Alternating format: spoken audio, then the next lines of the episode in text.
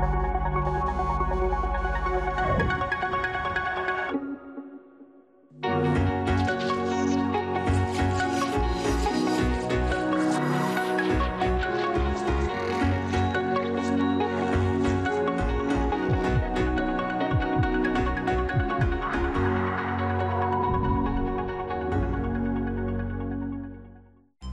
ocasiones, la edad es motivo para clasificar a las personas de forma prejuiciosa, lo que puede provocar daños, desventajas e injusticias en los diversos ámbitos de vida, cuando tales creencias son prácticas de discriminación.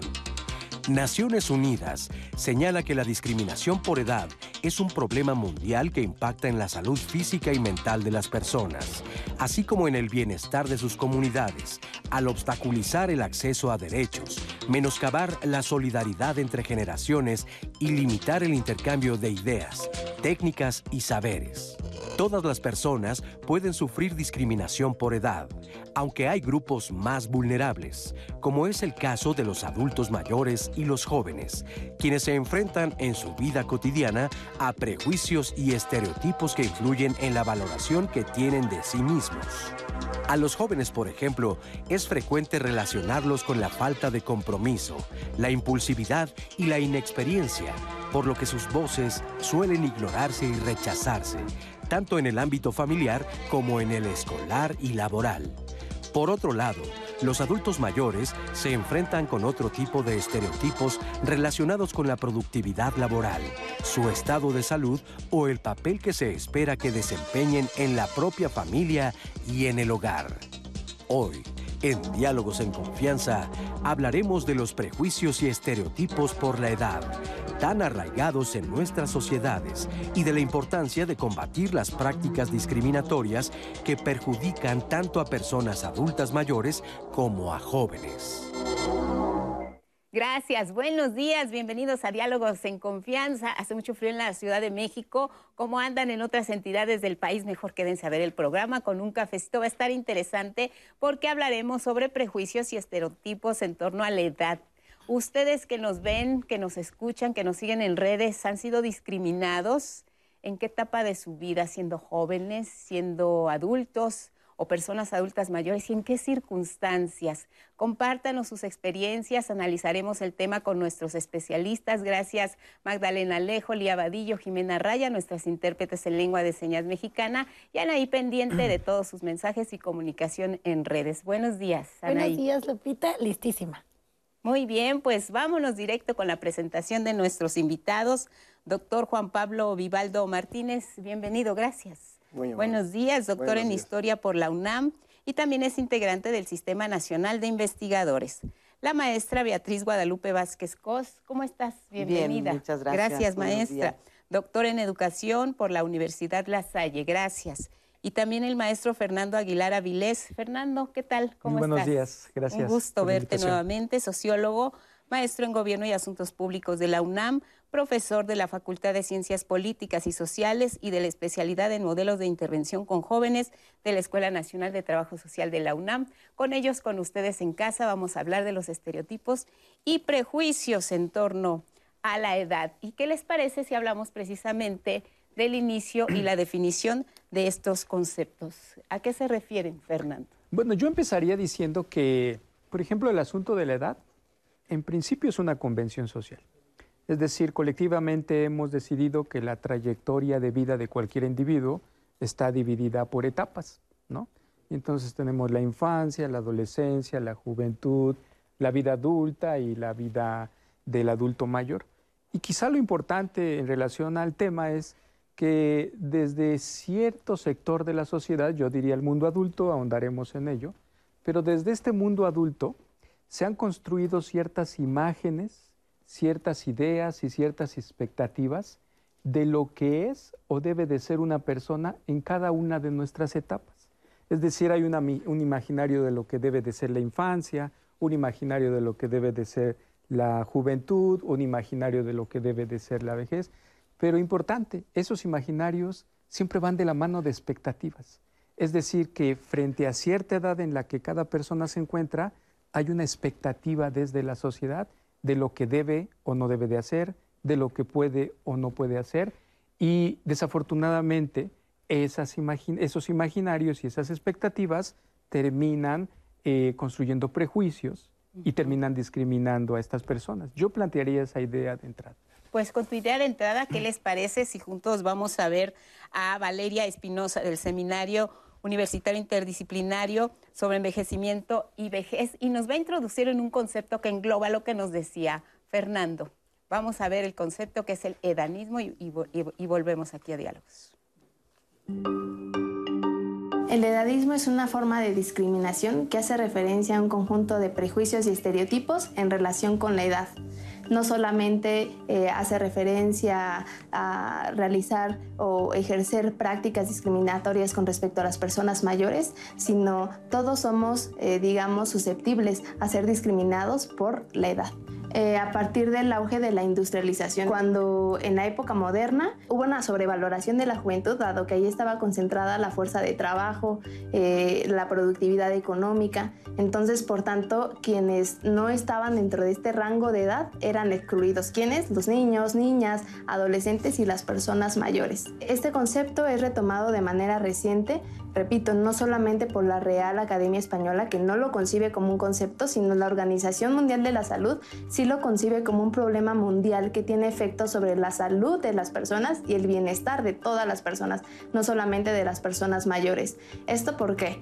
Dado que no solamente tiene, eh, además de consecuencias en la salud, vulnera los derechos humanos fundamentales de todas las personas y también promueve eh, ciertas brechas o ciertos rompimientos entre las generaciones entre, la interacción que podamos tener entre otras generaciones. Eh, las generaciones más afectadas son aquellas que no se encuentran dentro del marco de la juventud.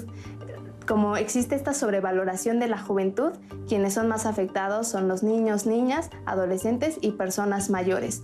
Se piensa que las personas mayores, por ejemplo, ya, son, ya no eh, contribuyen a la productividad económica, entonces quedan relegadas los niños, niñas y adolescentes también sufren esta estigmatización y esta exclusión de este sistema que eh, sobrevalora de alguna manera la juventud. Una de las alternativas eh, que incluso ha integrado eh, la Agenda 2030, un plan internacional, es poder modificar la lógica cultural que se tiene con respecto a esta organización y estas divisiones por edad o por diversas categorías. Entonces, una de las alternativas que propone este plan internacional es pensar en términos términos de una sociedad eh, en igualdad de condiciones para todas las edades. Eh, desde este plan eh, se privilegia o se, promueve el trabajo en vincular y fomentar las relaciones intergeneracionales, por ejemplo. El, el, que podamos recuperar y fortalecer las relaciones que tenemos entre abuelos, jóvenes, niños, es algo que fortalece también los lazos sociales. Gracias por el concepto de edadismo. no está fácil pronunciar. No, edadismo. bueno, pues explícanos, Beatriz. Eh, este asunto del edadismo tiene que ver con discriminación y lo que nos decía, por ejemplo, Valeria, es que no importa la edad. Todo mundo puede ser sujeto a discriminación entrando en esta definición de edadismo.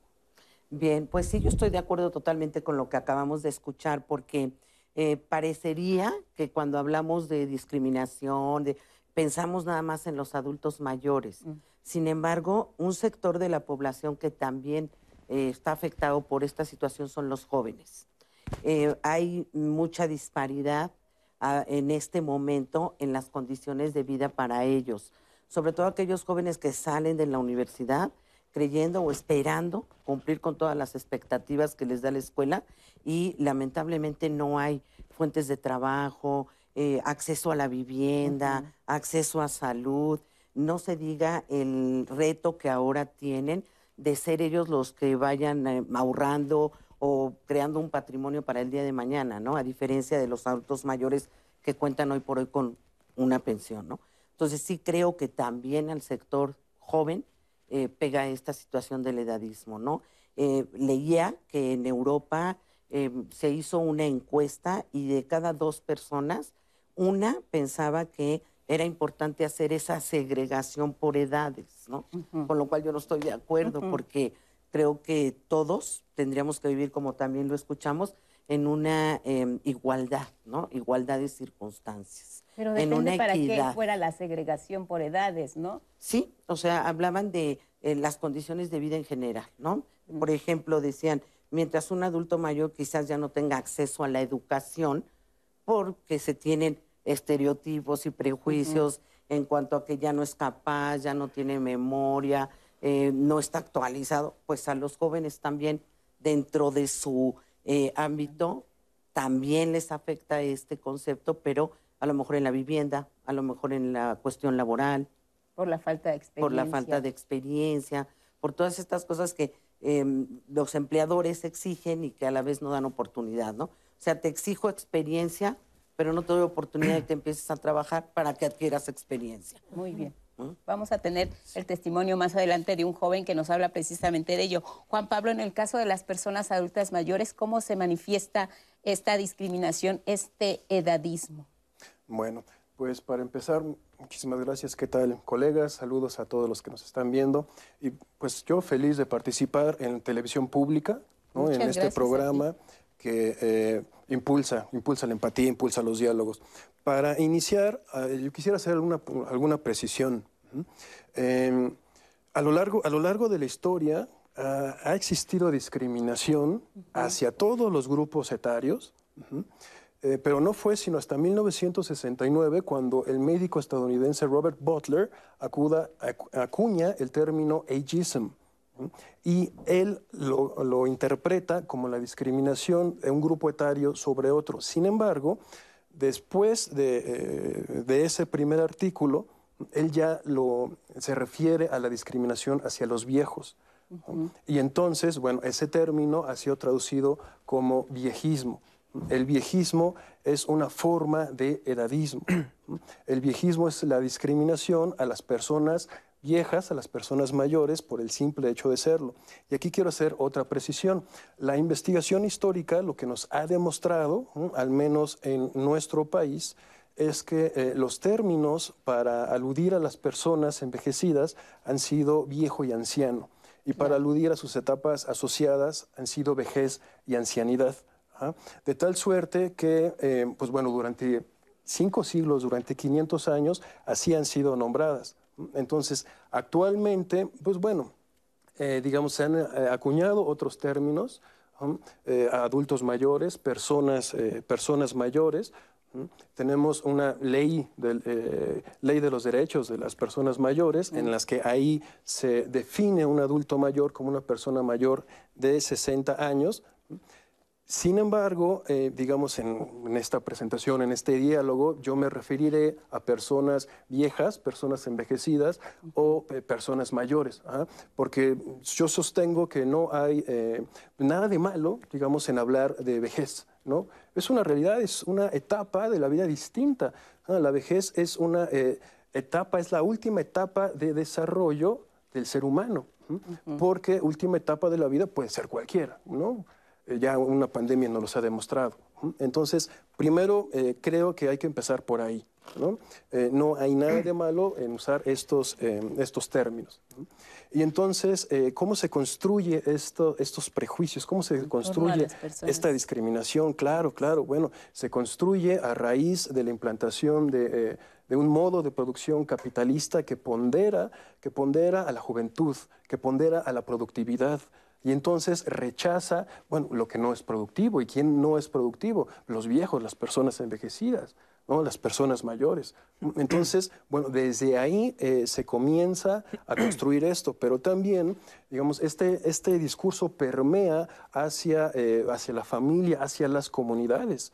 ¿no? Y entonces también se comienza a ver a la persona mayor y en especial, eh, esto tiene mucho que ver con, eh, con la diferencia, la diferencia sexogenérica, porque no es lo mismo envejecer siendo hombre que siendo mujer. Desgraciadamente, ser mujer, ¿m? ser mujer, eh, ser mujer vieja implica toda una serie de prejuicios. ¿ah? Cómo, cómo nos tenemos que ver, cómo tenemos que actuar, qué actividades podemos hacer, cuáles no. entonces eso se ha ido reproduciendo. Afortunadamente hay, eh, esfuerzos muy importantes, por ejemplo, el Seminario Universitario Interdisciplinario sobre Envejecimiento y Vejez, la licenciatura en Desarrollo Comunitario para el Envejecimiento en la FE Zaragoza, en Tlaxcala, que, lo que nos, a lo que nos invita es a transformar esa idea del envejecimiento, de los envejecimientos y de las vejeces, porque no todo el mundo envejece de la misma manera. Claro, muy bien. ¿Por qué nos preocupa tanto la edad, Fer? Mira, yo me detendría como en tres conceptos para el público que son muy básicos y con los cuales creo podemos comenzar a reflexionar. Prejuicio, estereotipo y discriminación. Un prejuicio, yo le diría a quien nos escucha, es pues simple y sencillamente una valoración previa sobre algo que no conozco. Yo puedo tener una valoración previa sobre ti sin conocerte. Puedo decir que eres buena o mala sin conocerte. Un prejuicio es una valoración previa. Un estereotipo es una imagen preconcebida que intentamos generalizar para el resto de la población. Hay estereotipos sobre la vejez, ¿no? Los viejos son enfermos, ¿no? Cuando no todos los viejos o las personas adultas son viejas, ¿no? Y la discriminación, digamos que es el momento final o, el, el, paso posterior a estas dos, pues es simple y sencillamente el trato diferenciado. Yo pondría el acento en el tema de los derechos con relación al conjunto de las personas. Yo discrimino a una persona cuando frente a otra persona con los mismos derechos la trato igual.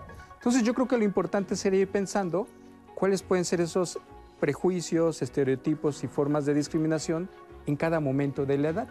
Por ejemplo, asumimos que los niños no tienen capacidad de decidir, como son infantes, no pueden decidir y el adulto tiene que eh, decidir por ellos.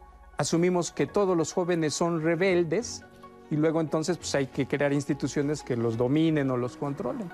Asumimos que, por ejemplo, en la vida adulta, en la vida eh, de los adultos mayores, no puede haber sexualidad, ¿no? Yo les diría a los que nos están viendo, piensen, estoy pensando en los jóvenes, imagínense pues que su abuelita puede tener sexo sin ningún problema. Eso rompe con nuestra, y, nuestra imagen. Entonces yo creo que lo importante sería ir identificando a lo largo del programa cuáles son esos, esas formas de construir imaginarios en torno a cada una de esas edades y luego reflexionar sobre sobre el tema. Esas cosas. Vamos a la pausa, volvemos.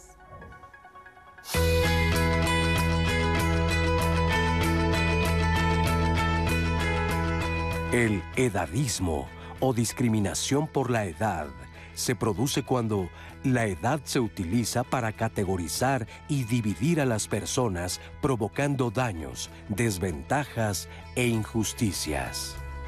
Organización Mundial de la Salud.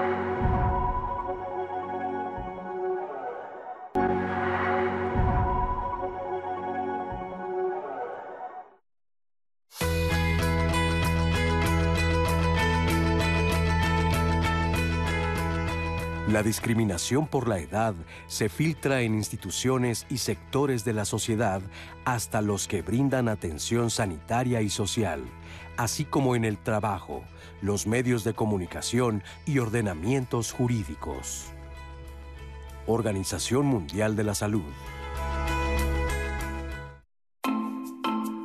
Bueno, yo creo que los prejuicios y los estereotipos de la juventud han venido cambiando.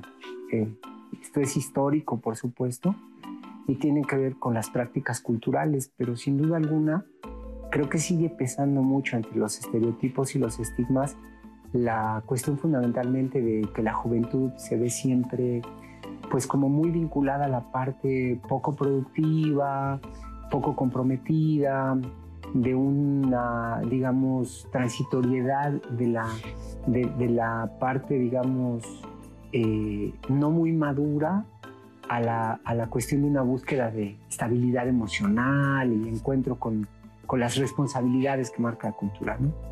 Entonces, aunque estas han sido muy, muy diferentes a lo largo de la historia, yo creo que el prejuicio y el estigma que más pesa entre ellos es la, la relación entre los adultos y los jóvenes, que siempre se compromete mucho porque los adultos demandan de ellos pues una experiencia que todavía no se tiene tan claramente adquirida y por el otro lado, ellos están en este proceso de búsqueda y de definición que les hace tener pues conductas más osadas, conductas mucho más, eh, digamos, controversiales con respecto al mundo de los adultos.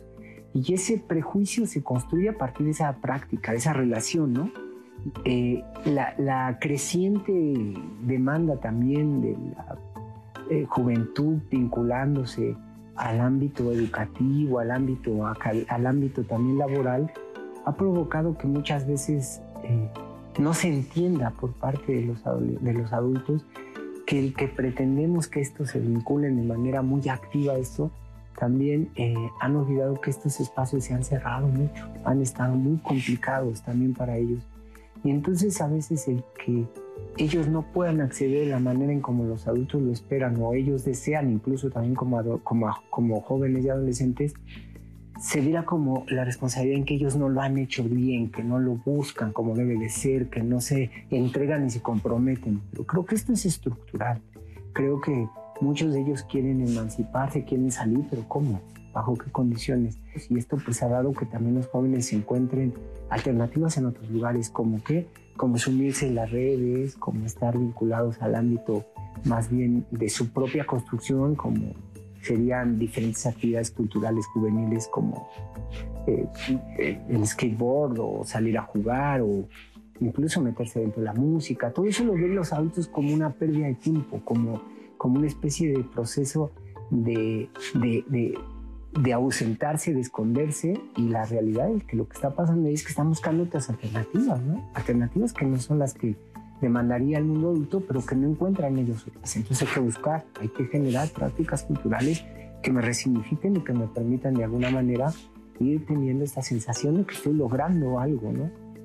Y me parece que esto no, no se resuelve tan fácilmente si el diálogo no pasa también por un diálogo donde ambas partes estén conscientes del momento histórico que se está viviendo y de las formas en las que los están viviendo, para dirimir estas diferencias, ¿no? Pues ahí está, hemos hablado de que los jóvenes, los adultos mayores, quizás sean los sectores de la población que más sufren este tipo de discriminación, periodismo, sin excluir a los, a los pequeños que mencionabas, Fernando. Pero ahora, ¿de dónde nos surge esta forma de eh, hacer estereotipos, de eh, tener prejuicios, de discriminar a la gente en nuestra familia? lo vemos en los medios, lo vemos reflejado en la sociedad. ¿Dónde, dónde nos se retroalimenta? Yo diría este con relación a la primera parte de la cápsula que decía que estos estereotipos se construyen efectivamente en las instituciones sociales. Es muy importante esta parte porque esas ideas preconcebidas, esos estereotipos o esas formas de discriminar son precisamente construcciones sociales en el sentido de que son en instituciones de socialización donde se generan. Y cuando hablamos de instituciones de socialización, ya lo decía la cápsula, está la familia, pero también está la escuela, pero también está el Estado, pero también está la policía, pero también está el trabajo, pero también está la religión y sus diversas iglesias. En esas instituciones sociales, cada una de esas instituciones le va a asignar una tarea, una imagen y una expectativa a la persona dependiendo de su edad, ¿no? Entonces, lo importante sería pensar en cómo desde esas instituciones se construyen esos estereotipos que al final terminan discriminando a las personas. Yo me quedaría como con dos o tres ejemplos nada más. Eh, en los barrios eh, de los sectores populares, cuando uno le pregunta al policía, imagina una colonia donde hay altos índices de delito, ¿no?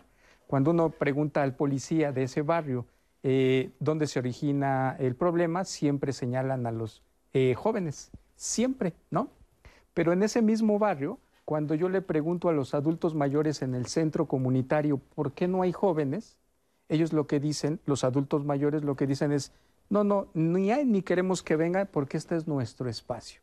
Eso tiene que ver con imaginarios preconcebidos.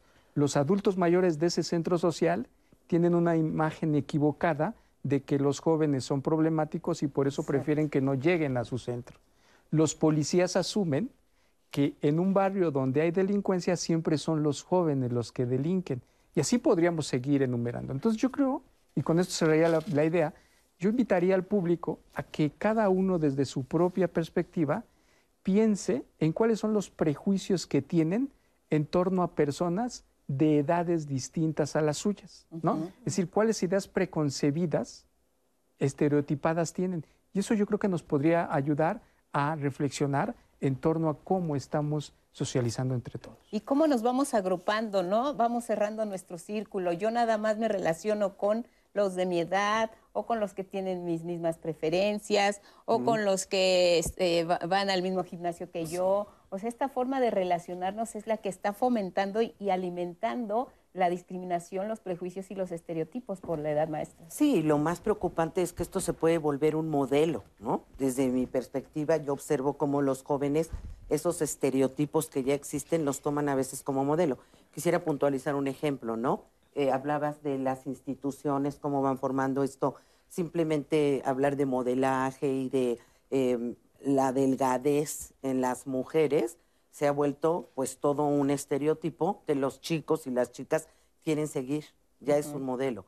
Y esto se ha vuelto muy riesgoso porque pone a los jóvenes, eh, me parece que no analizar los prejuicios, yo desde la educación propondría que reflexionemos, que los hagamos darse cuenta de, como bien decías, de esos prejuicios para eh, erradicarlos, convivir con otros sectores de, de la población, otras edades y compartir y construir ahora sí que unas nuevas ideas, unos nuevos pensamientos. Porque el joven, eh, a partir de estos estereotipos y de todos estos eh, prejuicios, pues vive a veces hasta desesperanza porque no alcanza ese modelo que los estereotipos le están marcando, ¿no? Y, esto se ve muy eh, cotidianamente en los jóvenes. Muy bien, Anaí. Yo estoy de acuerdo con lo que, ah, con lo que ah, dicen los colegas. Sí, adelante. Perdón, estoy de acuerdo con lo que dicen eh, los colegas. Esto, la propuesta debe ser fomentar la intergeneracionalidad. Es decir, no trabajar solo, no estar solo los niños, los jóvenes, los viejos, los adultos. No, tenemos que entender que esto es un proceso que se llama vida ¿ah? y que con algo de suerte podemos llegar a ser viejos. ¿Ah? ¿Por qué con algo de suerte? Pues bueno, muchas cosas pueden pasar eh, en el camino.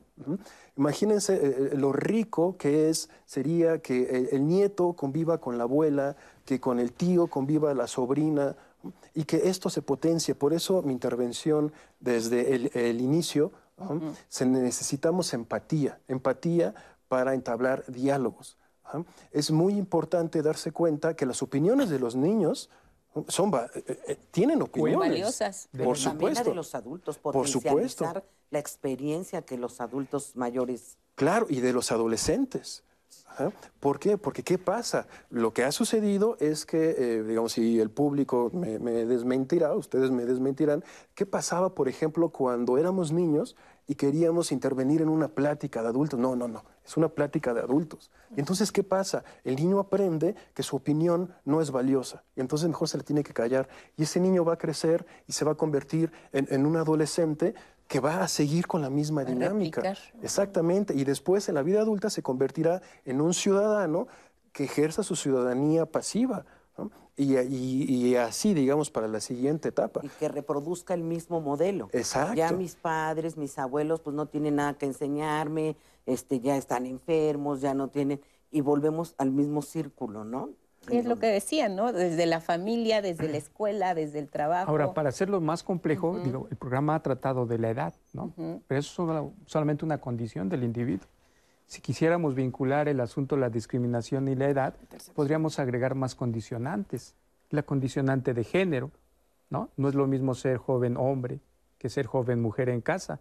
Piénsenlo en casa una joven que nos esté viendo, sí le imponen las mismas reglas en casa que a su hermano que es hombre. La condición, eh, digamos, eh, la condición social, ¿no? Eh, no es lo mismo el imaginario que nos construimos de un joven de un barrio pobre que el imaginario que nos construimos de un joven rico. Lo pongo entre comillas porque me parece que es una palabreja que puede decir muchas cosas y no puede decir nada. Pero, por ejemplo, regresando a los ejemplos, en una práctica que es muy frecuentemente vinculada con el asunto de los jóvenes, el consumo de drogas. ¿no? Se asume ¿no? que solamente jóvenes con cierta condición económica son los consumidores, cuando, en realidad hay consumidores en los estratos altos y en los estratos bajos. Quizá la diferencia es la posibilidad económica de adquirir una droga u otra droga. En los barrios más pauperizados, pues usan la mona pero en barrios donde hay mayor posibilidad económica consumen drogas de mayor eh, eh, costo, pero los dos eh, consumen. Sin embargo, en el imaginario hemos construido la idea de que si es un joven que vive en un barrio peligroso, en un barrio inseguro, luego entonces seguro consume y seguramente también él es, ¿no? Otro ejemplo y ahí cierro. piensen en prácticas culturales de los jóvenes, el asunto del tatuaje. ¿no? Es una práctica que se generó en sus orígenes en un país como el nuestro, en las eh, ciertas poblaciones carcelarias. Pero hoy traer un tatuaje pues es un asunto de la industria cultural. Es, algún joven me decía, pues ya lo que antes eh, un tatuaje representaba un asunto de, peligrosidad, hoy resulta hasta cool, ¿no? Sin embargo, si a, esa, a esos condicionantes les agregamos, por ejemplo, la condición étnica, si nosotros vemos un joven de tez morena en un barrio pauperizado y con un tatuaje, en el imaginario construimos la idea de la peligrosidad. Pero del otro lado, si vemos a un joven de piel blanca y de ojos azules con un tatuaje, yo he escuchado expresiones de personas que dicen qué cool se ve. Entonces ahí construimos imaginarios radicalmente distintos. Yo creo que tendríamos que reflexionar. Cierro, les preguntaría a quienes nos estén mirando, piensen cuántas veces los han tratado de manera distinta por su condición de edad o por cualquier otra condición. Y entonces ahí estaremos frente a un momento de discriminación. Claro, yo creo que ese es el primer momento. Este que eh, señala cómo te ven, te tratan. Ana, ¿y qué nos dice el público? Eh, la verdad es que eso siempre me ha gustado de diálogos en confianza. Ustedes, eh, todo tipo de audiencia, hemos nos escriben a veces los papás de, ay, mi hijo nos está poniendo tal. Em, adultos mayores, tenemos jóvenes adultos, eh, de todo tipo de participación y quiero compartirles algunas de estas este, anécdotas que nos dejan ustedes en redes sociales y recordarles, por supuesto, que este, siempre van a tener disponible durante todo el programa la línea telefónica en el 55 51 66 40 00. pueden marcar el centro de contacto con la audiencia, siempre disponible. Les mandamos también un fuerte abrazo a los del centro de contacto con la audiencia que siempre nos están apoyando con, eh, con la mejor actitud del mundo. Juan Francisco Meso justo marcó y nos cuenta, alguna vez dijo Albert Einstein, es más fácil deshacer un átomo que un prejuicio. Yo he sido discriminado actualmente a mi edad de 67 años. Por eso, clichés respecto a la tercera edad, donde nos ven como inútiles, incapaces de trabajar, practicar un deporte o desarrollar algún otro tipo de actividad, somos personas, eh, finalmente los jóvenes tienen la teoría, pero nosotros la práctica. Si nos complementamos, podemos llegar mucho más lejos. Eso nos cuenta Juan Francisco en llamadas. También bueno, voy a aprovechar porque Miguel Aguilar también nos mandó saludos, nos está viendo de todas partes. Bahía eh, Banderas en Nayarit, él dice que tiene 57 y nos está viendo. Em, este comentario me lo piden que sea de forma anónima, se respetará. Tengo 51 años y en una, en una organización de sociedad civil me dijeron, tal vez tu desempeño por un tema de multigeneración no está al mismo ritmo que el de los demás. Esto me lo comentaron colegas de 30 años. Em, existen muchos prejuicios hacia los adultos, nos ven como algo que ya no es funcional, nos escribe Guadalupe Ávila. Los derechos humanos no, no se imploran, se afirman. Cada persona de cada edad debe de reafirmar sus derechos porque nadie más lo hará por ti. Nos escribe Bill Bonilla a través de Twitter. Mario ZC. ¿Y qué sucede cuando los adultos mayores también se victimizan por ser adultos mayores? Ahí nos dejan también esta pregunta. Lilia Flores Pérez, en mi caso, mis hijos y nietos mayores ya no me involucran en sus pláticas. Ellos interactúan y se les olvidó que los adultos tuvimos aciertos y errores y en un cúmulo de aprendizajes que los dan eh, por fuera de tiempo. Así que también podemos aportar, nos comenta y nos comparte Lilia Flores.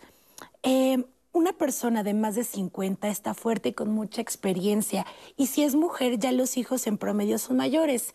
Sin embargo, es muy difícil para esta mujer encontrar, para este tipo de mujeres encontrar trabajo, nos escribe Carmen Jiménez. Y uno último que me gustaría poner en la mesa, eh, este comentario de Hipatía Balbuena que dice, ¿podrían aclarar eh, que el término la generación de cristal no existen estudios serios, yo creo, sobre este término, etiqueta, yo creo que también descalifica y discrimina.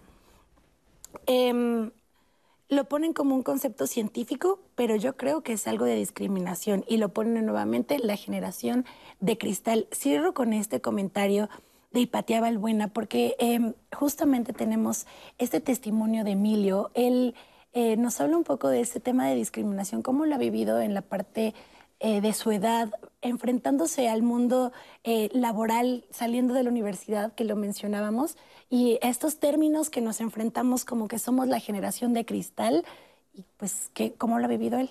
Vamos a ver el testimonio de Emilio. Apliqué para un social manager, un editor de videos que ellos le llaman. Y sí, me preguntaron, oye, eh, ¿aún sigues en la escuela? Y le dije, sí, apenas estaba yo en cuarto semestre. Y me dijeron, no, ¿sabes qué? Eh, mientras estés en la escuela no puedes. O sea, sí, sí nos gusta tu trabajo, pero mientras estés en la escuela y además sobre tu edad, que yo tenía 20 años, 21, me dijeron que no. He sufrido de esa discriminación que llaman ahora edadismo, me parece, eh, en la cual sí, yo he tocado puertas, he dicho, oye, mira, yo quiero que me contrates por tal y tal, o por mis habilidades, les enseño mi CV, cualquier cosa. Y sí, me dicen que no. ¿Por qué? Porque no tienes la experiencia, no tienes la edad, no tienes la sabiduría, etcétera, etcétera. O no tienes el tiempo, aún sigues en la escuela, cualquier cosa de esas. Porque nunca, nunca le vas a preguntar o nunca vas a dudar de la experiencia de alguien mucho más grande, hablando claro en el ejemplo de que la edad mínima para trabajar es 18 y la máxima para trabajar es 40, ¿no? Entonces nunca vas a, decirle a alguien de 30, ah, no, tú no tienes la, la, el cierto conocimiento acerca de un área, o sea, nunca se lo vas a preguntar o a dudar, ¿no? Y por ejemplo, a alguien de 18 sí le vas a decir, oye, pero tú no sabes, ¿no? Tú vas en la prepa, apenas vas en la universidad. Yo creo que es el pan de cada día, yo creo que impacta, como lo vemos en redes sociales, o sea, hay, simplemente las redes sociales están llenas de memes donde te da ansiedad por todo, donde te dan, eh, o sea, pánico, te da, te, sientes muy mal de que no, no, puedas tú tener algo más allá. Por ejemplo, siempre, siempre escuchas que tu papá a los 20 años ya tenía casa, coche, ya tenía dos hijos, tres hijos, y tú teniendo 20 años no te alcanza ahora ni para unas papas o para ir al cine o cualquier cosa, no, no puedes salir cada fin de semana. Por ejemplo, en mi caso, no me alcanza para el equipo de fotografía que yo quiero, ¿no? Entonces, la verdad es de que los jóvenes de hoy nos sentimos muy vulnerables, esa es la palabra, muy vulnerables hacia el futuro, ¿no? Porque el futuro cambia y cambia y cambia y a veces las personas más grandes son las que frenan ese cambio, o sea, son las que frenan a las nuevas generaciones, son las que frenan las nuevas tendencias, las nuevas formas de pensar. Entonces, creo que, creo que los jóvenes de hoy nos sentimos realmente muy, muy pequeños en comparación con todo el mundo que, que se nos avecina. Tal vez esa experiencia de los adultos sea ahora lo que necesitemos los jóvenes porque tenemos todas las herramientas que ellos no tuvieron, pero ellos tienen todo el conocimiento que nosotros no tenemos. Irving, gracias por compartir, Juan Pablo. Sí, eh, lo que decía Fernando es muy importante. Vamos a, ver esto más, de manera más amplia, vamos a profundizar. Y eso es un concepto que se le llama interseccionalidad. Es decir, eh, no vamos, cuando hablamos de discriminación, no hablamos solo de uno, no hablamos solo de género. Hablamos de discriminaciones, hablamos de sexismo, hablamos de, machismo, hablamos de otras discriminaciones, pero también hablamos de otros componentes. En el caso, por ejemplo, de las personas envejecidas, de las personas viejas, es, podemos hablar hasta de una triple o cuádruple discriminación. Eres mujer, mujer vieja, mujer vieja lesbiana, mujer vieja lesbiana indígena. Entonces, la discriminación es, es, es brutal. diría eh, Boaventura de Sousa Santos, un sociólogo portugués, es, es, abismal, ¿no? es una línea abismal. Entonces, también tenemos que tener eso claro. Y ahora que estábamos escuchando los, eh, las preguntas del público, me llama mucho la atención. Cuando se habla de eh, teoría y práctica, ellos tienen la teoría, pero nosotros tenemos la práctica. Eso también es, es edadista. ¿Por qué? Porque estamos hablando de prácticas, estamos hablando de experiencias, vamos a, tendríamos que acostumbrarnos a hablar en plural. Eh, tanto los jóvenes tienen eh, la teoría como los mayores tienen teoría, pero también ellos tienen una experiencia, los otros tienen otra experiencia. Entonces, eso, eh, digamos, tenemos que, tenemos que abonar en eso, tenemos que, tenemos que discutirlo. Ahora que escuchábamos a este, a este muchacho que nos, eh, nos hablaba de su situación a los 20 años, bueno, también hay que pensar que hay que eh, profundizar un poco más en el concepto de, eh, ciudadanía. Somos, somos ciudadanos, somos políticos. De tal suerte que yo he escuchado, y seguramente ustedes también en sus casas, y ustedes aquí presentes habrán escuchado, es que a mí no me interesa la política, es que yo soy apolítico. Pero entonces si nos, si nos enteramos que son los políticos quienes destinan dineros, quienes destinan presupuestos, quienes impulsan, impulsan eh, o no dependencias, quienes son los encargados de, de dar cursos de actualización, entonces ahí hay que pensar, bueno, realmente somos, somos apolíticos, eh, realmente somos ciudadanos y hay que pensar que la ciudadanía no caduca. Eso es muy importante porque hay personas que piensan que a los 70, 80 años se terminó la ciudadanía y no es así. Ahora, maestra, por ejemplo, en el caso de Irving, con el que se habrán identificado muchos jóvenes en una circunstancia similar, ¿hay consecuencias? ¿Cuáles serían de esta discriminación, de estos estereotipos, de estos eh, eh, prejuicios en torno a la juventud, como él nos comenta? Pues me parece que hemos eh, creído que la juventud, incluso haciendo un poquito alusión al término que nos decían ahí sobre la generación del cristal, pues que creo que es un estereotipo que es también un prejuicio porque les creemos que son vulnerables, que no son capaces, que no están preparados, que no tienen experiencia. Y no hay que perder de vista que el adolescente también está luchando, está en una lucha constante por la búsqueda y encontrar su propia identidad.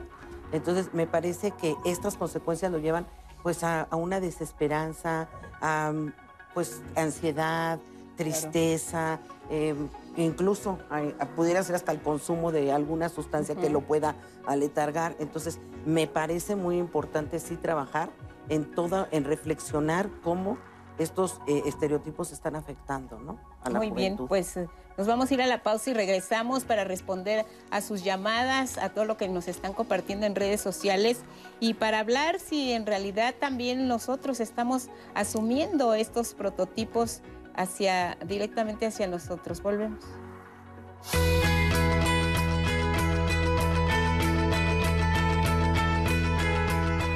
En la pandemia de COVID-19, la edad se utilizó como criterio para el acceso a la atención médica y en el ordenamiento de confinamientos para salvar vidas. Instituto Nacional de Geriatría.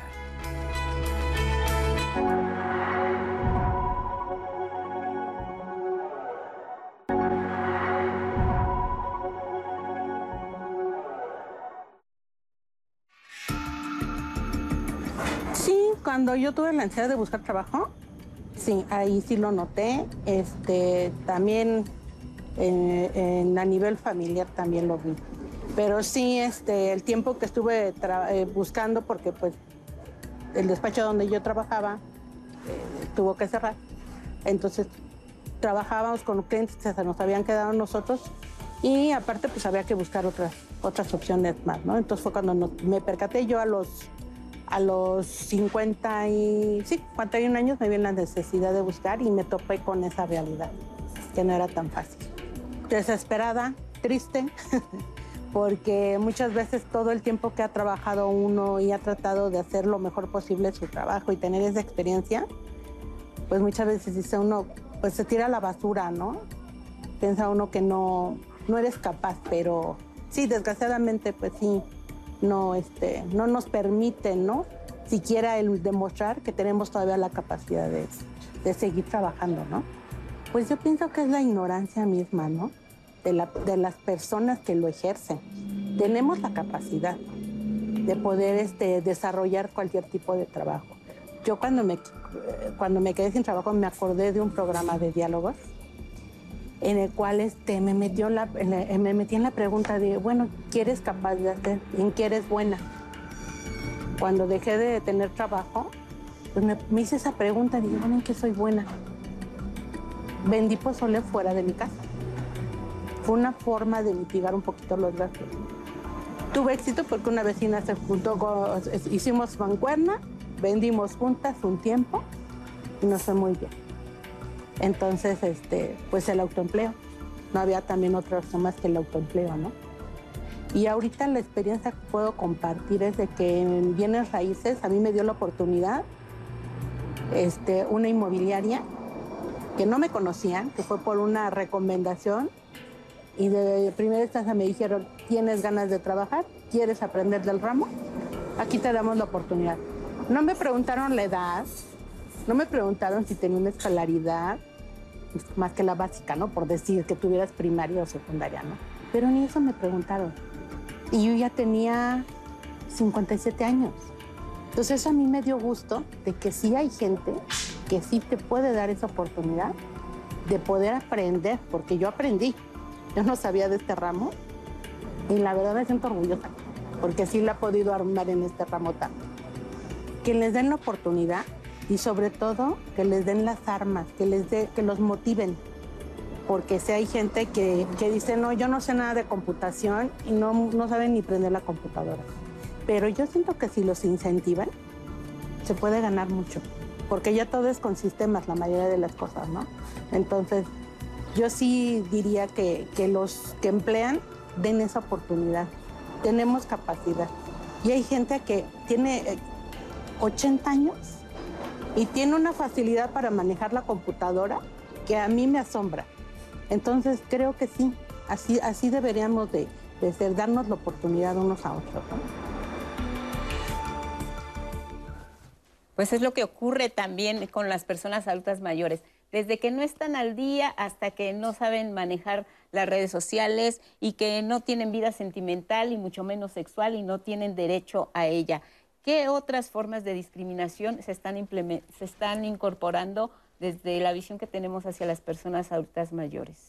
Bueno, antes de ir a las adultas mayores, me gustaría si se puede recuperar el testimonio del chico, eh, porque hemos hablado de que los jóvenes son un grupo de población que son muy discriminados.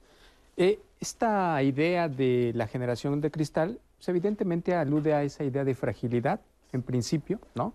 Si yo de joven hacía tantas cosas, ¿cómo es que tú ahora no puedes hacer esto? Pero además de la eh, fragilidad, eh, muchas veces también alude a la falta de posibilidad de asumir responsabilidades. Yo ahí les pediría a los adultos que se detengan un momento. Miren, en la generación de mis padres, la idea de, por ejemplo, el trabajo iba acompañada de la certeza. Eh, los padres de mi generación, cuando adquirían un empleo, casi estaban seguros que ahí iban a concluir su vida laboral, ¿no? Y en, los, en la mayor parte de los casos esa, vida laboral iba garantizada de una pensión, de una seguridad social, ¿no? Eh, una generación o dos después, la idea del empleo eh, como certeza de vida ha desaparecido. Es decir, la precarización a la que nos ha llevado este sistema neoliberal, que perdón que lo digo entre bromas porque se escucha por todos lados, pero esta precarización ha llevado también o ha ido de la mano también de la falta de certeza. Hoy los jóvenes no saben si entrando a un trabajo van a permanecer un mes, tres meses o el resto de su vida.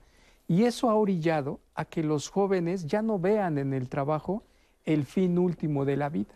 Por eso es que para muchos de ellos es muy sencillo estar un, tiempo trabajando tres meses y luego sin ningún problema salirse. Y eso desde el mundo adulto, aquellos que disfrutaron de esa certeza laboral, pues evidentemente que no les cuadra.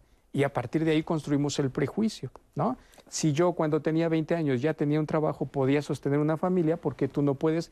Bueno, la explicación es relativamente sencilla porque ha habido condiciones económicas que se han modificado y que ya no le permiten a nuestros jóvenes conformar rápidamente una familia. Entonces yo lo que diría, así como ese ejemplo, yo creo que lo que tendríamos que hacer es desde cada edad, y estoy pensando desde los niños, aunque los asumamos que no pueden tomar decisiones, hasta la vida adulta, creo que antes de construir prejuicios en torno a otras edades, lo que tendríamos que hacer es repensar las condiciones que los han llevado a estas otras edades a tomar ciertas decisiones. Pongo el ejemplo de los jóvenes, pero podríamos pensar en cualquier otro ejemplo, en el caso de los eh, adultos mayores. Y cierro con esta idea. Evidentemente, eh, cuando pensamos en el mundo del adulto mayor, en el mundo de la vejez, pues generalmente lo relacionamos con una vida que ya no es productiva. Pero a mí me parece que también culturalmente tendríamos que dejar de idealizar esta idea de que los jóvenes, los adultos mayores pueden seguir siendo funcionales en el trabajo. ¿Por qué asumir que una persona que ha trabajado 60 años tiene que seguir trabajando todavía a los 70 años? Y ahí me parece que el asunto del Estado y las políticas públicas tienen una chamba por hacer. Porque al final el discurso es, pues, si todavía puedes trabajar, trabaja hasta que te mueras, ¿no? Pero a mí me parece que tendríamos que cuestionar esa idea. Una persona que ha dedicado su vida laboral 60 años, pues como sociedad, en términos de una colectividad y de solidaridad, tendríamos que aportar algo para que los últimos tramos de su vida pues no tengan la necesidad de trabajar, ¿no? Porque nos meten en la idea de que si todavía tienes eh, fuerzas, pues sigue trabajando. Yo creo que hay que dejar de idealizar esas cosas. Y yo creo que sobre todo hay que escucharlos a ellos, qué es lo que quieren hacer, porque es muy importante saber eh, si ellos tienen la intención y quieren seguir sintiéndose productivos y quieren seguir trabajando, pueden sentirse limitados por Así parte de la familia, que no les permiten desarrollarse, que los tienen en la casa, que los tratan como niños, que no le- les permiten desarrollar parte de sus actividades, doctora. Sí, yo creo que es válido, ¿no? El- lo que cada uno decida. Porque hablábamos hace ratito en el corte, ¿no? Decíamos, ¿cuántos adultos mayores utilizan las redes sociales, este, el WhatsApp? y Aprendieron. Eh, asumieron esta nueva tecnología, estas aplicaciones y se insertaron en este mundo, ¿no? Habrá adultos mayores que digan, no me interesa, lo único que necesito es contestar el teléfono y hasta ahí me quedo, ¿no? Y creo que eh, sería muy valiosa esa parte de preguntarles también qué quieres hacer, hacia dónde quieres ir. Quiero Aunque perdón que me compartirles- meta ahí nada más un- una anotación, ¿eh? La idea de la decisión me parece que es fundamental, ¿no? Que un adulto mayor decida si quiere o no trabajar. Pero si no acompañamos la idea de la decisión con el conjunto de condiciones sociales que le permitan en libertad decidir, entonces ahí ya la cosa cambia, porque un adulto puede decir, yo sí quiero trabajar, pero otro adulto puede decir, yo ya no quiero, pero si no trabajo hoy, mañana no como. Y entonces me parece que la idea de la libertad tiene que ir acompañada o reforzada con un De conjunto de públicas. aspectos alrededor para que el individuo tenga la libertad. Y ahí, insisto otra vez, el papel del Estado y las políticas públicas son importantes. ¿no? Solo Pues- quería notar eso. Les quería compartir justo en una, un comentario de Facebook que nos llegó algo similar, Lupita. Ella nos dice, gracias por el tema, tengo 72 años y justo me discriminan seguido en la familia. Tengo un hijo que no me hace y no me deja hacer mis quehaceres. Dice, acuéstate, ya nada más él me cuida y pues yo hago todavía cosas por mí misma, yo me valgo por mí misma y puedo aparte hacerlo, pero él no me deja, dice que tengo que descansar y yo quiero seguir haciéndolo. Él tiene este, muchas actividades, es mi único hijo, sé que me quiere cuidar, pero yo quiero seguir haciendo actividades. Ahora cambiemos, pero rápidamente el papel. Está, ese ejemplo de la compañera que escribe en el chat está hablando de un adulto, pero ahora pensémoslo desde la infancia, ¿no? Es decir, cómo de repente los extremos se pueden atravesar. Al infante no lo dejamos decidir qué ropa vestir, qué- qué debe de, eh, a qué debe de jugar. Y ahí me parece que habría que hacer también una crítica a cómo estamos viendo desde el mundo adulto a la infancia. Entiendo también que la infancia es un proceso de formación que necesita ciertos límites, pero también la gran crítica es hasta dónde estamos dejando de tomar en cuenta las opiniones de los, eh, de los infantes. Y pareciera ser que en los dos extremos infantilizamos al adulto mayor, ¿no? Es decir, asumimos que vuelve a ser casi como un niño, que es un poco lo que mencionábamos. Ahora, Juan Pablo, también nos preguntaba el público qué hay de las personas eh, adultas eh, mayores que se victimizan y también el asunto del autoedadismo, cuando tú asumes que precisamente como así te catalogan, pues así tienes que ser. Antes, an- antes de eso, me gustaría hacer eh, un comentario. A ver, eh, en nuestra Constitución, la Constitución Política de los Estados Unidos Mexicanos, en el primer artículo se establece que nadie podrá ser discriminado, entre otros elementos, por la edad. Entonces, quien haga eso, lo que está haciendo es estar violando la Constitución. Pero si nosotros, si las personas no lo saben, ah, entonces ahí también ese es otro grave problema. Otro grave problema porque todos tendríamos que estar enterados de eso. Y eso, aunque eh, lo, lo hayas comentado, Fernando, que puede resultar eh, gracioso porque todo el mundo está hablando de eso, y qué bueno que todo el mundo esté hablando de eso, esto tiene que ver con una lógica neoliberal que lo que está decidiendo qué es lo importante, ah, que lo que está ponderando es la lógica privada sobre la cuestión pública. Las empresas privadas sobre las empresas públicas. ajá. Y entonces todo se está yendo hacia, hacia un lado. Y entonces no estamos viendo seguridad social, no, estamos, no estábamos viendo el Sistema Nacional de Cuidados, que eso es algo que necesitamos, que se necesita en este país y en el mundo. Porque ¿quiénes son las cuidadoras? Las cuidadoras son las mujeres. Las mujeres viejas, hay mujeres viejas cuidando a otras mujeres viejas. Lo que necesitamos, lo que se necesita, es, eh, eh, es, es un, es un aparato que forme profesionales en el cuidado.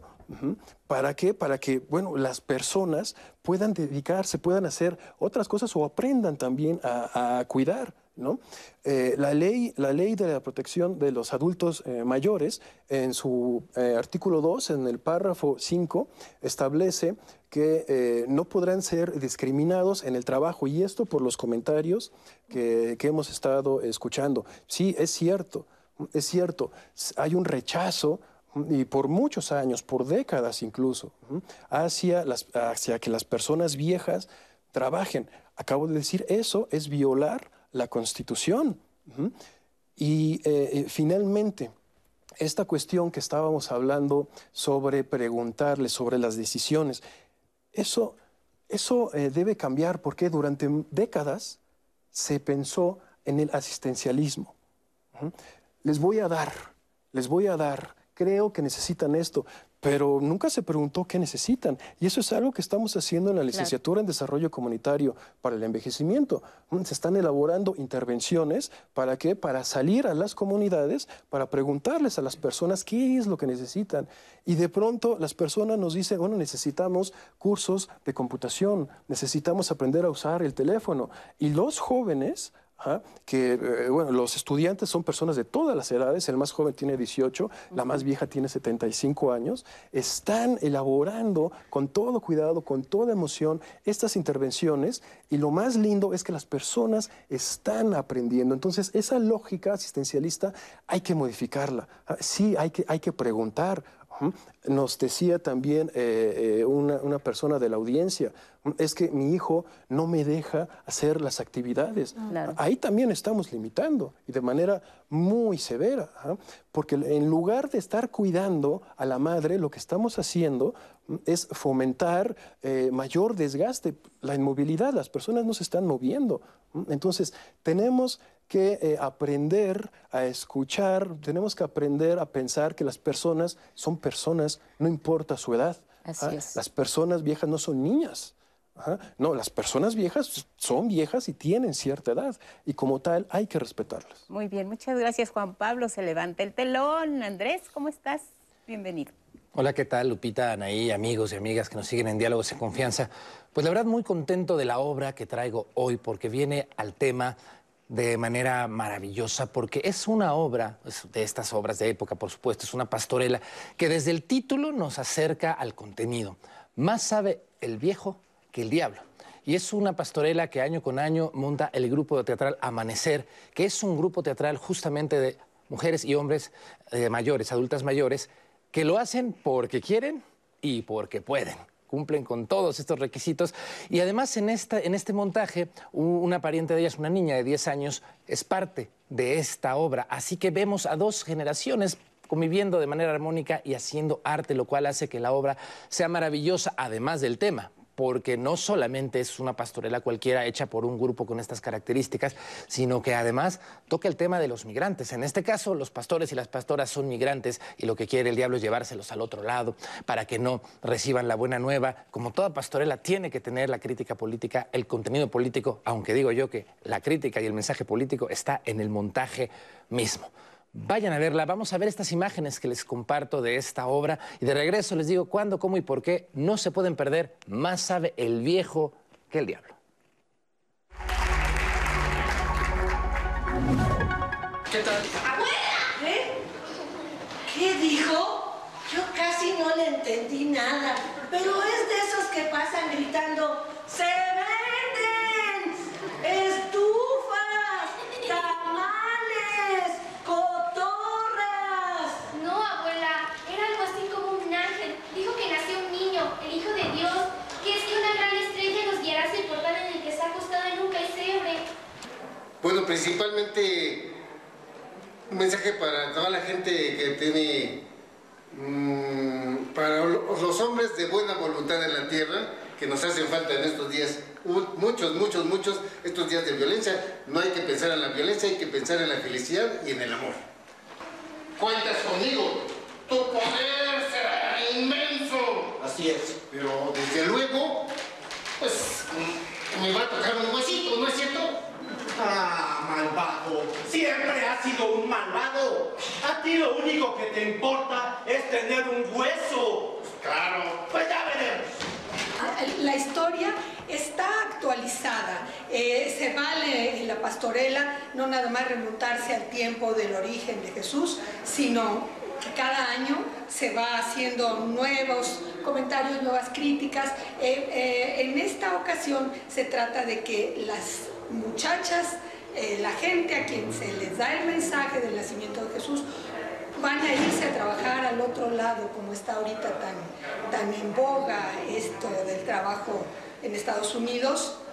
Unas quieren irse, otras las aconsejan, no se vayan, es peligroso, eh, quédense acá, mejor vamos a ver al niño, la estrella. Y yo que ya me veía toda enjollada, viviendo en una casota, en una de esas blancas como que salen en la tele. ¡Ay, Juana! ¡Ya deja de soñar! ¡Qué lástima! A mí también me habían caído re bien con Satan y, y su compadre Demon, que hasta nos habían invitado a su casa. Y este mensaje es precisamente ese. Tratar de que la gente no lo haga. Buscar en modo de empleo aquí también es una crítica política, por supuesto, porque no hay fuentes de empleo aquí. Entonces viene toda esta problemática de quererse trasladar a los Estados Unidos, pero siempre podemos tener la oportunidad de mejorar aquí en nuestro lugar. El niño que nació en un lugar tan humilde trajo al mundo un mensaje de luz y esperanza.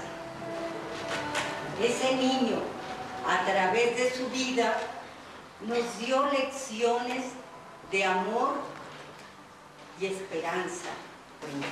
Primero, eh, contribuir a, a esta experiencia que año con año todo el pueblo de México, no sé si en otros países también se conserve, que tiene toda una tradición, puesto que fue parte de la manera en que evangelizaron, ¿verdad?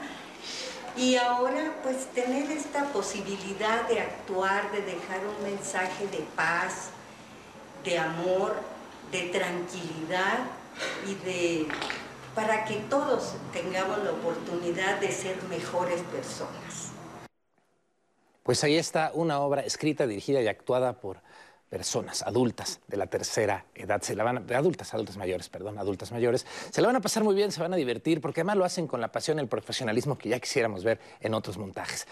Pueden ir a ver este viernes y este domingo solamente tienen dos funciones ahí en la Casa de la Cultura Gaby Brimer. No se pierdan, más sabe el viejo que el diablo. Y aquí nos vemos la próxima semana para seguir hablando de más teatro mexicano aquí en Diálogos en Confianza por el 11. Gracias, Andrés. Que así sea. Vamos a cerrar el programa. Eh, iniciamos con algunas conclusiones, doctora.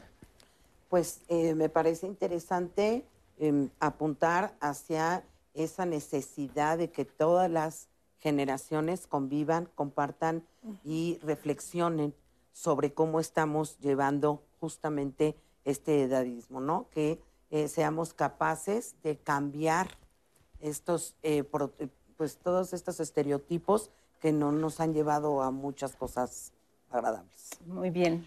Yo lo que diría es, eh, cuando pensemos en personas de diferentes edades, primero, no hagamos juicios previos, es decir, no valoremos a esas personas sin conocerlas, porque cuando hacemos juicios previos, estigmatizamos, es decir, generalizamos la característica de una persona al resto, y cuando estigmatizamos, discriminamos, es decir, las tratamos de manera diferenciada. Ni todos los infantes son vulnerables y muchos de ellos pueden decidir, ni todos los adultos son sabios, porque también hay estereotipos positivos, ¿no? Esta idea de que todos los adultos son sabios. Ni todos los jóvenes son rebeldes, ni todos los adultos que están entre la juventud y la edad de la vejez son maduros, ¿no? Ni todos, por ejemplo, los adolescentes son personas que les falta algo. La idea de la adolescencia alude a eso, ¿no? Adolece, le falta algo. Entonces, no podemos hacer esas generalizaciones, mejor asumamos que cada persona que tenemos enfrente tiene una valoración propia y hagamos a un lado la connotación etaria para pensar en esa persona. Muy bien. Gracias. Juan Pablo. Tres, tres eh, elementos últimos. El primero, el lenguaje. Ujú. Es muy importante eh, quitarnos ese, ese miedo, no, no sé qué sea ese estereotipo, ¿no? de llamarle las etapas por su nombre. llamarle a las personas por su nombre. ¿ah? Pensar que, por otro lado, todos somos personas, todos tenemos nombre, todos tenemos apellido. Ujú. Eh, tenemos que dejar de utilizar esos lenguajes eh, que discriminan, que lastiman, que vulneran. Ah, el lenguaje, por ejemplo, eh, el infantil, cuando se habla muchas veces hacia las personas viejas, pero también cambiar esa, eh, eh, ese lenguaje que se usa en ocasiones como un eufemismo. ¿no? para quitarle esa, esa carga que supuestamente lastima. Eh, los abuelos, hay personas que son abuelos porque tienen nietos. No todas las personas mayores son abuelos. Eh, a mí me causa de verdad una, eh, pues ya no sé ni cómo calificarlo cuando se refieren a los abuelitos. Bueno, pero esas personas tomaron la decisión de no tener pareja y no tener hijos. Eh, otra cosa, la, la edad, no hay que tenerle miedo a la edad. Tengo una persona, tiene 25 años, pues debe estar orgulloso de tener 25 años. He escuchado a muchos jóvenes que dicen, no, es que ya me estoy viejo. ¿Cómo va a estar viejo a los 25 años? Ajá. Tengo 43 años y estoy orgulloso de mis 43 años. Tengo 60, 75, 80 y estoy orgulloso de tener esa edad. ¿Por qué? Porque la viví, porque tengo todo un recorrido. No hay que olvidar que la mejor etapa de la vida pues, es esta, ¿no? la que estamos viviendo. Y finalmente la participación. Es muy importante que las personas de todas las edades participen, profundicen, dialoguen. Muy bien, pues con eso nos vamos. Gracias, Anaí. Gracias, Lupita. Gracias a todos. Gracias a nuestros intérpretes en lengua de señas. Sigan en el 11. Nos vemos la próxima semana para hablar de migración. Hasta entonces.